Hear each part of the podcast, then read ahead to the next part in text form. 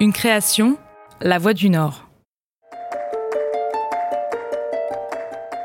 Je ne vous cache pas que dans ce dossier, on n'avait que très peu d'espoir.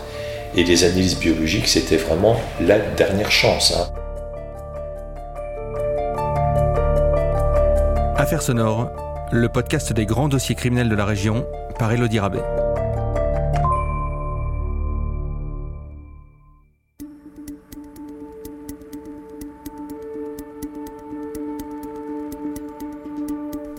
Dans un précédent épisode, nous vous avons raconté l'histoire de Stéphanie Fauvio, une jeune femme de 18 ans assassinée dans son appartement de la rue Féderbe à Lille en 1995.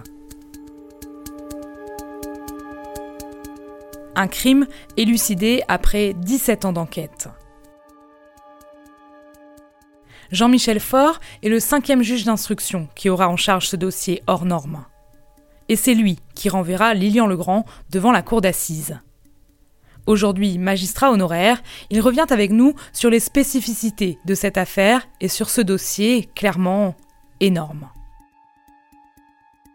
C'est un dossier énorme parce qu'il y a de nombreux tomes. Il y a bien sûr tout ce qui est enquête préliminaire, il y a les commissions rogatoires successives, il y avait bien sûr des expertises technique.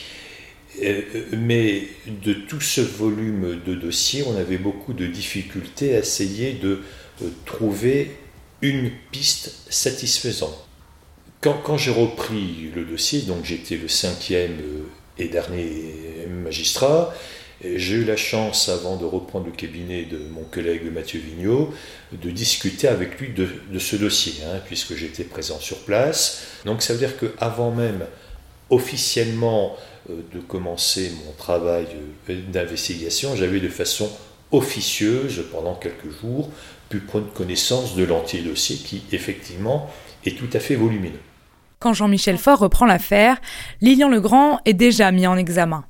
De nouvelles expertises ont permis de retrouver son ADN mélangé au sang de la victime et sur le peignoir qu'elle portait quand elle est morte. Il était détenu et il avait une euh, position qui était de dire circuler, il n'y a rien à voir, et tous mes aveux, en fait il y a plusieurs versions, euh, ce sont des propos qui m'ont été extorqués hein, par les services de la PJ lilloise.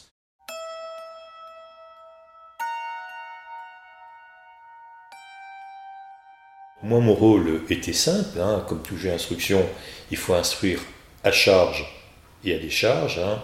Le juge est là pour euh, faire des actes qui concourent à la manifestation de la vérité.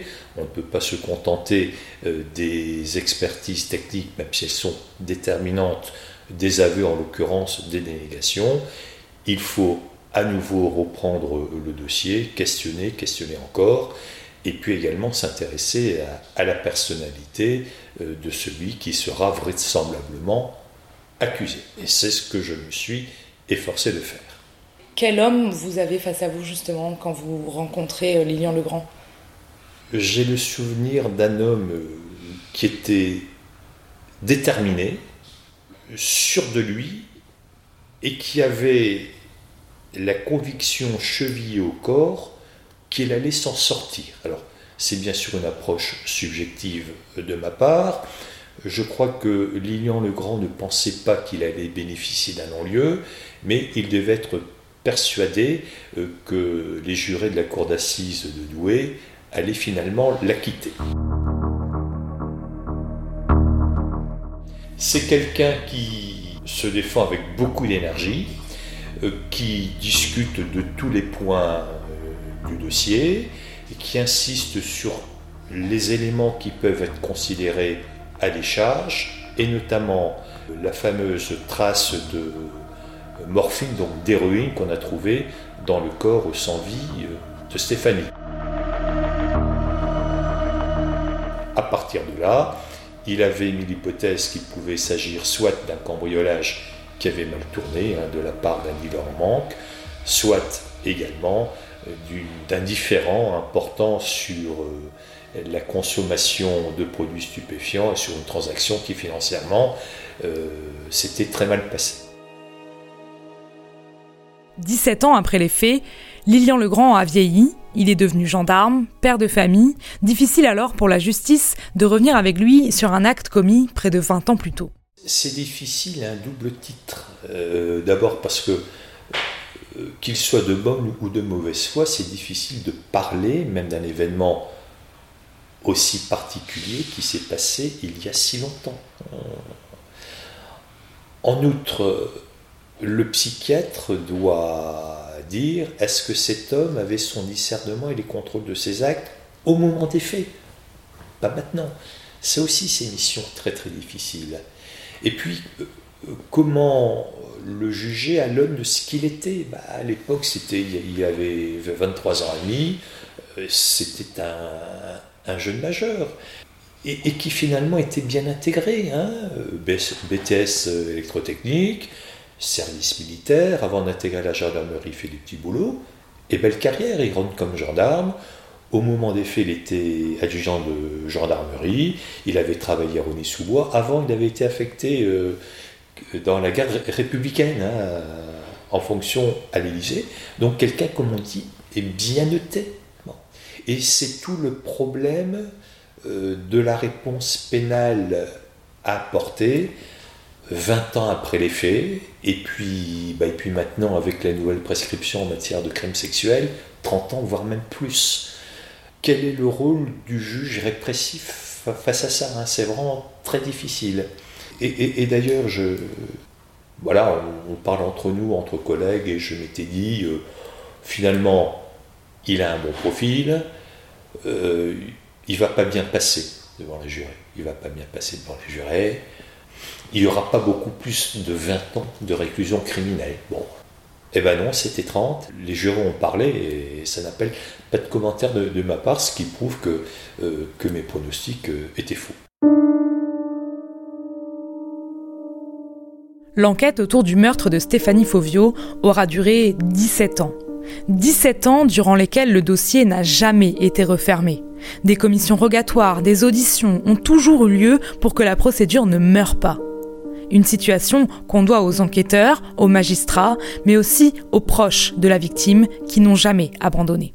Je crois que c'est dans le premier paragraphe dans les motivations de mon ordonnance de, mise en accusation, c'est-à-dire de renvoi de, devant la cour d'assises. Hein. je souligne le courage, bien sûr, et l'opiniâtreté des parents, et puis de leur conseil, à hein, maître Judas Brochen. Hein. Viscéralement, les enquêteurs, les procureurs et les juges ont du mal à refermer un dossier, hein, parce que c'est de l'humain. Hein. Il, y a une gamine qui est morte dans des circonstances terribles. On se dit que clôturer un dossier, même si on peut le rouvrir ultérieurement, c'est un peu une preuve d'échec, sans faire de sentimentalisme. On le doit à la victime, on le doit à la famille. Donc euh, bah, le dossier ne meurt pas, on se le transmet de juge d'instruction à juge d'instruction. Régulièrement, il y a une nouvelle commission et régulièrement, il y a d'autres directeurs d'enquête. Hein. On fait le point, et puis on se dit qu'à un moment donné, on pourra peut-être. Alors, je ne vous cache pas que dans euh, ce dossier, on n'avait que très peu d'espoir. Et les analyses biologiques, c'était vraiment la dernière chance. Hein. Et puis, si l'affaire avait été vraiment clôturée par un non-lieu en 2010, ça n'aurait pas été choquant. Hein. Il se passait plus grand-chose, mais il y, a, Mathieu Vigneault qui est arrivé et qui a relancé la, machine. Comment on évite la, prescription dans ce genre de dossier? Qu'est-ce qui fait qu'il n'y a pas de prescription? Bah Pour éviter la prescription, il faut faire des actes. Il faut faire des actes, même parfois des actes euh, qui ont un caractère un peu artificiel, hein. relancer la, machine, donner une commission rogatoire pour entendre un témoin qui fait que la prescription repart à compter du nouvel acte. Ce qui fait que, à la limite, un dossier ne peut jamais se prescrire chaque fois qu'on fait des actes. Mais sur un plan pratique dans la gestion d'un cabinet d'instruction, vous pensez bien qu'à un moment donné, bah, un dossier, il faut le clôturer d'une façon ou d'une autre.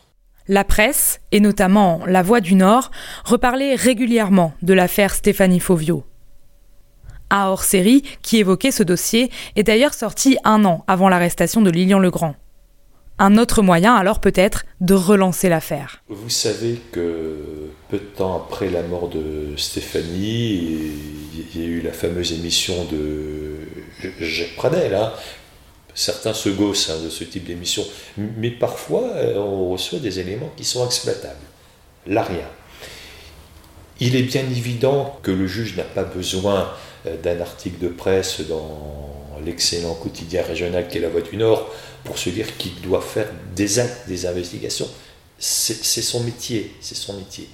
Mais ceci étant, euh, avec beaucoup d'humilité, je crois qu'une piqûre de rappel, de temps en temps, peut faire son effet. Oui. Vous direz que ce dossier euh, garde encore des mystères Très clairement non, parce que il n'y avait pas d'autres thèses, pas d'autres théories. On sait que c'est le grand, et on sait également surtout qu'il était seul. Voilà. La seule question qui reste posée, c'est cette euh, quantité faible, certes, mais quantité quand même d'héroïne qu'on a retrouvée dans le corps de Stéphanie. Et ça, c'est vraiment l'élément qui ne cadre pas avec sa personnalité. Quand une jeune fille meurt, elle est parée de toutes les qualités, toutes les vertus. C'est bien normal, mais en l'occurrence, c'était tout à fait vrai. Hein.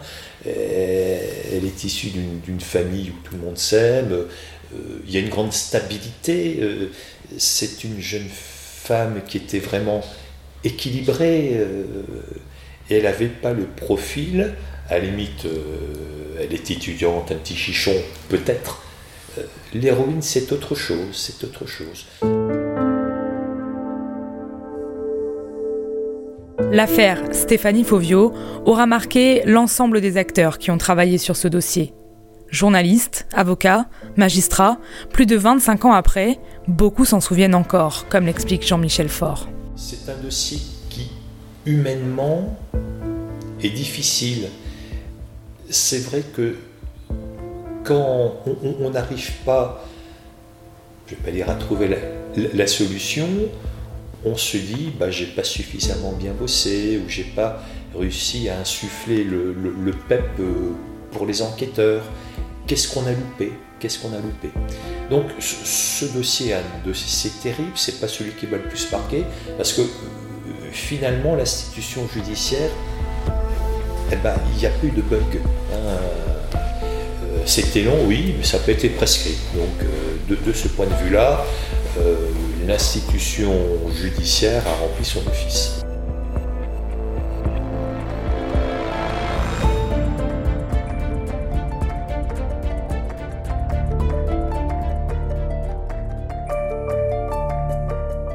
Affaires sonores est un podcast de La Voix du Nord, produit avec l'aide de Maxime Cuvillier de WEO, et disponible sur le site internet de La Voix du Nord et sur toutes les plateformes d'écoute.